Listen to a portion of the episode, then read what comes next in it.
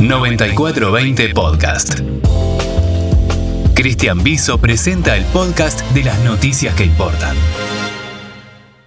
Oscar Martínez consiguió extender su mandato al frente de la Unión Obrera Metalúrgica por otros cuatro años. De esa forma, cuando concluya este nuevo periodo, habrá estado al frente del gremio más de un cuarto de siglo.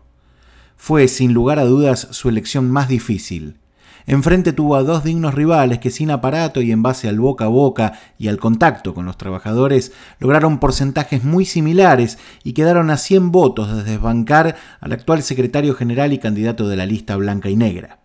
El desahogo por la incomodidad de Martínez ante el ajustado triunfo pudo palparse al término del recuento de votos. En la sede sindical, el flamante ganador cargó contra sus rivales, que basaron sus propuestas en el recambio generacional, al asegurar que subestimaron la experiencia de quienes se llevan al frente el gremio desde hace décadas.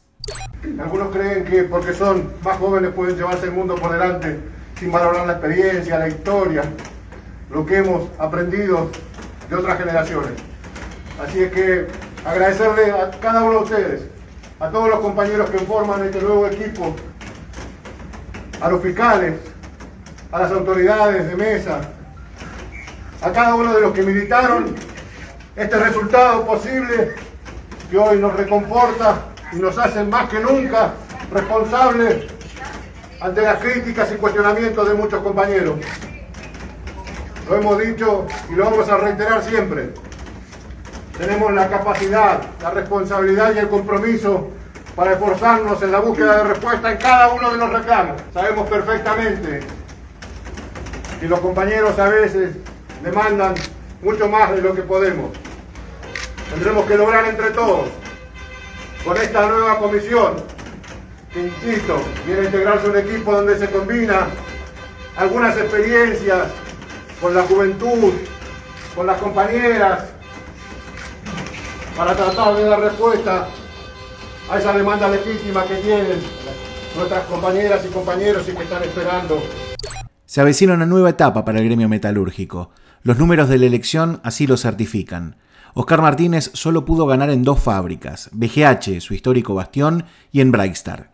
En cambio, sus rivales se quedaron con siete fábricas. Cuatro dieron ganador a Pablo Ibáñez y tres a Fernanda Santana, que en Yatec, por ejemplo, cosechó más de 300 votos contra los escasos seis sufragios que apoyaron al ganador. Lo ajustado del resultado, además, hace presagiar que las decisiones que tome la conducción sindical van a requerir de un mayor consenso.